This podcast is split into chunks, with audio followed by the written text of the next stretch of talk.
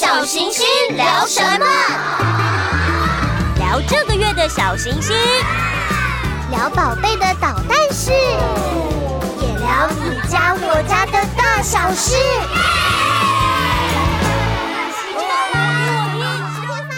亲爱的朋友，大家好，我是小行星的花宝妈妈，欢迎收听亲子天下全新节目《小行星聊什么》，一起到爸妈茶水间聊聊你家我家的大小事。在进入今天主题之前，大家还记得第一集的茶水间内容吗？第一集当中，花宝妈妈和大家分享了小小孩初次上学会碰到的各种难题，来宾也提供了很多实用的小妙招，还没有听的家长们，赶快到平台去收听哦。今天这一集，花宝妈妈想跟大家分享孩子的情绪剧场。我们每一个人都有开心、悲伤，也有愤怒的情绪。小朋友在生活当中会表达他们的心情感受，也是很正常的。只是孩子的情绪出现的时候，怎么样有效地帮助他们面对和解决，又是一个实务上相当困难的课题。刚好借由这次的主题，花宝妈妈邀请到小行星的订户丽涵一起来分享自己对幼儿情绪的看法。同时，今天我们也会解答订户们在小行星 VIP 社团里面所留下的问题。接下来，我们马上欢迎今天的来宾丽涵。嗨，大家好，我是丽涵。我有一个三岁的孩子，他叫豪森。豪森，丽涵是今年成为小行星的订户吗？嗯，今年呃，我大概年初的时候开始订阅。那一开始我是用那个亲子天下的 APP，后来我就发现他其实有时候会跟着 APP 里面的一些故事啊、唱歌啊，所以我就想说，哎，那这样子我就来把这个小行星定下来。他会跟着一起念。他会背起来那个故事，对，然后忽然就唱个歌之类，然后讲一下故事里面的东西。听起来你很在意小朋友开口学习这件事情。嗯，就是开口，他愿意开口，然后还有我觉得输入一些新的我平常不会讲的话，哦、也蛮重要的。智慧，嗯嗯，这跟你平常的生活或者是跟你的工作有相关吗？为什么特别重视这个？希望他可以开口学、开口唱？因为我自己的工作有一部分会担任主持人的角色，然后我觉得在现在这个时代啊，其实你要能够表达你自己，你才可以做一个在社会上 就是比较好运用啦。然后呃，也是因为这样子，所以。我就觉得开口，不管是学习还是沟通，还是把自己的一些情绪表达出来，都是非常重要的事情。嗯，那所以也会影响到你的跟小朋友之间相处的模式吗？你觉得有帮助吗？嗯，我觉得因为我的工作，我要遇到很多不一样的人，因为不同的活动、嗯嗯、不同的窗口、不同的产业，或是不同的公司，它其实你在。应对进退里面的过程都会用不一样的方法。那后来我生小孩之后，我就发现，哎，其实我过去有一些比较亲切的、比较温馨的一些活动内容啊，然后这样子在跟小孩子沟通的时候是蛮有帮助、蛮有应用的。但那个你自己情绪也要控制的很稳定的时候，才可以亲切温暖的跟小孩沟通，对吧？嗯，没错。那你们家小朋友的情绪是？呃，表现是怎么样子？有些小孩可能会憋着不说啊，或者是呃，有些小孩会拼命的说，对吧？你们家的小朋友是哪一种类型啊？我觉得我是刻意让他说，就是当我发现他有情绪的时候，我就会问他，我就说：“哎，你现在是因为？”什么原因？你现在是因为你想要拿杯子，结果杯子倒了，所以你现在觉得很生气吗？还是你想要什么东西拿不到，所以你很伤心？我觉得我是蛮刻意的，让他把这些话、他的情绪讲出来。那他会复述他的情绪给你听。我如果有跟他核对，他觉得是正确的，他就会讲出来，他就会确认，你就知道。到到底他发生什么事情，对不对？然后如果不是，他就会说不是啦。然后我可能就要再换另外一个说，那是不是因为怎么样？就是我会蛮主动的去猜。那你在处理这个小孩情绪的时候，有比较挫折的事情，或者是你觉得很困难的事吗？有的时候他不一定会听你讲话，他可能真的在那个情绪里面，他就一直狂哭。然后你跟他讲什么话，他就一直重复他的自己想要讲的话。像昨天晚上，他就一直说。不要不要！我要拿那个那个啦，那个啦。然后你就不知道是哪一个，那你就问他说：“是这个吗？是那个吗？是什么吗？”然后他就说：“不是，不是，不是。”这时候我就觉得，到底要多久？对，这样应该会 run 个二三十分钟吧。会耶，有的时候会。嗯。然后，可是这个过程当中，我有时候就会真的觉得我自己也累了，我也不想讲话，我就会先把它放下来。但通常放下来，他就会哭得更大声。但我就会觉得没关系，等我。自己准备好，我再试试看。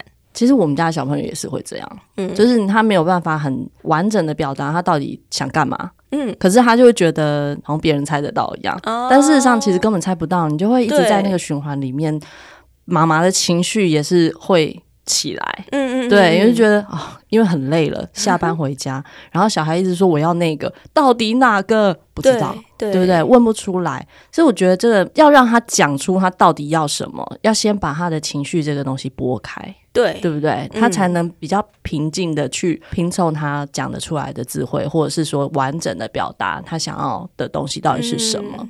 我觉得在分享到这边，觉得可以感受到每个小孩子他都有一样的难题，但也有不一样的特点。像你们家小朋友，你刚刚提到说他可能会透过你的引导去说出他的情绪，对吧？对。那我们在 VIP 社团里面，其实也看到了很多家长遇到跟我们差不多的难题。嗯。他们都会有想要引导小孩情绪的时候，其实是没有那么轻易可以引导，然后他就说的。比如说订户的九令菜提到，他们家的小朋友会有情绪不想说的时候。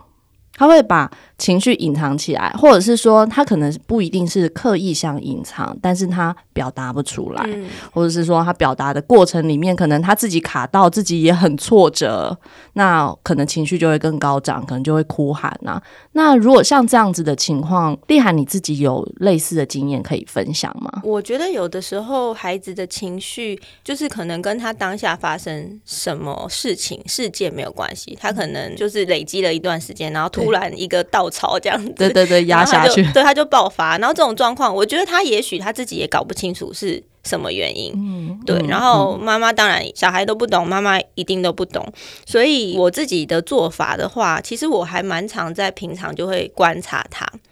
就是说，什么事情让他可能会有一个反应，比如说他皱眉头啊，或者是或会瘪嘴啊，或者是他会突然就是，比如说玩玩具玩到一半，然后放下来停顿一下这样子，然后我就觉得哦，那个可能是某一件事情让他有一点挫折，然后从平常的这个状态去观察，然后我就可以推论说，哇，他今天可能是因为。什么样的问题，然后而到现在这样子。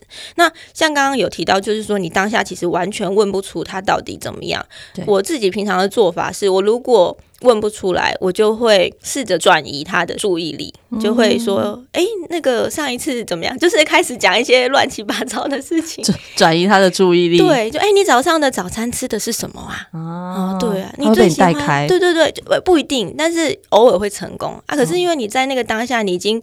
没办法了嘛，你就是有什么招你就出什么招，所以我就会开始乱拉嘞。你觉得你们家好生会不会跟你有点像？我觉得有诶、欸，你的情绪表现的表达方式，或者是你自己的模式，其实会有点影响他，对不对？我自己是蛮相信家长的性格会影响小孩。嗯，比如说小家长是一个，比如说情绪很明显的人，那你的孩子通常应该都是情绪很明显。那我自己其实算是一个蛮压抑的人，哦、对，所以这个也是为什么我现在会很刻意的希望他练习把他的情绪讲出来，因为你如果一直吞进去，就没有人知道你发生什么事情，然后你可能跟其他人，嗯、就是你也少了一些求救或者是寻求帮助的机会，这个好重要，嗯、因为他接下来可能会。有更多对外的人际沟通或者是互动的机会，嗯，他可能会有很多被别人牵动的情绪，对。但如果说他隐藏了这个情绪，他可能没有办法第一时间的去寻求该有的帮助，嗯，对吧？对，嗯，这个还蛮重要的。那接下来我们其实也看到了一些呃家长们在订户社团里面有都有提问到的，就是孩子情绪的怎么样控管他，有时候是太高涨了。Penny Light 这边就提到说，小朋友在被纠正或者是不顺心的时候，他的情绪会一下子就爆炸。我觉得像刚刚听起来，豪生应该是属于比较温的小孩，对吧？没有诶、欸，他偶尔、哦、他也是会爆炸是吗？嗯，那他爆炸起来的反应会有什么样子的状况？你怎么样去应对啊？比较常见就是他可能手上有什么东西，他就会丢嘛。我觉得这个好像蛮多小孩都会这样做。我们家也是，而且会丢我，真的。嗯，然后所以当他丢这个东西的时候，我我不知道我这样的做法，就是因为我自己会先把它捡起来，就是我会避免他再继续丢或怎么样，我就会先把它捡起来，然后我就开始跟他对话。所以他有的时候可能会怎么样对话？有例子吗？就会说：“哎、欸，你现在是因为怎么样？所以你觉得很生气，然后丢东西吗？那你如果觉得很生气，你可以不用丢东西啊，你可以用讲的。你说妈妈，我现在很生气。嗯，对。那我就会让他停下他现在手边的动作。但是如果我现在停止不了，比如说我可能会把他抱起来。”就是希望他不要再做其他的动作了，把他抱起来。但他如果还是拳打脚踢，还是要挣脱的话，我就会把他放到一个安全的地方，嗯，然后就让他冷静一下。我昨天才在，就是昨天、嗯、才在妈妈群组里面 看到了，就是呃，妈妈分享有关于小朋友就是。情绪起来，而且是非常躁动的情况之下，其实呃，我们理论上都会觉得说，我就抱住他，嗯，然后我给他一点安慰，或者是给他一些安抚，让他可以情绪降下来。妈妈们是说，可是他就会鲤鱼跳，欸，哎，哦，对，因为他会一直挣脱你，对，他就会变成鲤鱼王，然后一直挣脱，一直想要。嗯，呃，放开你，然后可能因为他的情绪跟他的肢体是联动的，嗯、他没有像大人这样子会克制自己的肢体，就是这个情况之下，其实蛮难处理的。嗯，那你怎么做呢？如果我真的觉得我也很不舒服，对，因为一定会被敲敲打，一定会撞到，我就会把它放在床上。然后安全的地方，然后我就离他一个距离，保证我自己的生命安全。然后他就会发现，然后他就会发现，哎，妈妈把他放下来了。然后他可能他有的时候会停下来，然后就说：“妈妈，我也想要抱抱。”这样子，然后或者是他就继续哭得更生气。但我、嗯、我不会让他觉得我离开他，但是我也不会一直抱着他，因为我会觉得很痛。所以我就会让他知道说我在，我我会跟他说，我会说妈妈在旁边，那等你。哭完了，或者是等你没有那么生气的时候，或者你要妈妈抱抱的时候，我再去抱你。其实通常这样，他们就会稍微冷静一点了，对不对？他确保你在旁边，然后他也确保他的安全。你没有要压抑他的情绪，嗯，他可以尽情的抒发。但是他抒发完了之后，他知道妈妈在旁边，随时等着他，那是一个很安心的感觉。我希望是这样啦，嗯，对。然后我觉得妈妈有的时候在那个当下，其实你也没有其他的办法，对。你就只能只能等他过去，对，不对？等他那个情绪的高峰过 去，嗯，要讲道理，要跟他教导说，哦，不能丢东西，不可以打妈妈，好像都只能等那个情绪下来一点之后，他才有可能听得进去。嗯嗯，我觉得，可是我觉得妈妈的情绪也很重要，就你不能被。牵着走，这可真的是哦，真的是我们大人自己的修炼，嗯、对不对？嗯，生小孩就是一个修炼的道路，对，是其实跟着他一起成长啦。嗯、不然我们其实以前小时候，我们被爸爸妈妈的对待方式其实不是这样子的，对，没有什么放在床上等你冷静之后再来，嗯、应该都是就是直接有什么就哎、欸、对，有什么就先下去了。但是这个方式其实我觉得对给孩子那个安全感，然后在安全的环境之下去。去抒发他的情绪，嗯，然后等他冷静下来之后，妈妈可以带着他去了解一下，或者是回想一下他刚刚到底怎么了，嗯，为什么会有这么高涨的情绪，甚至是面对自己的情绪啊，情绪并不是一个需要被压抑的东西嘛。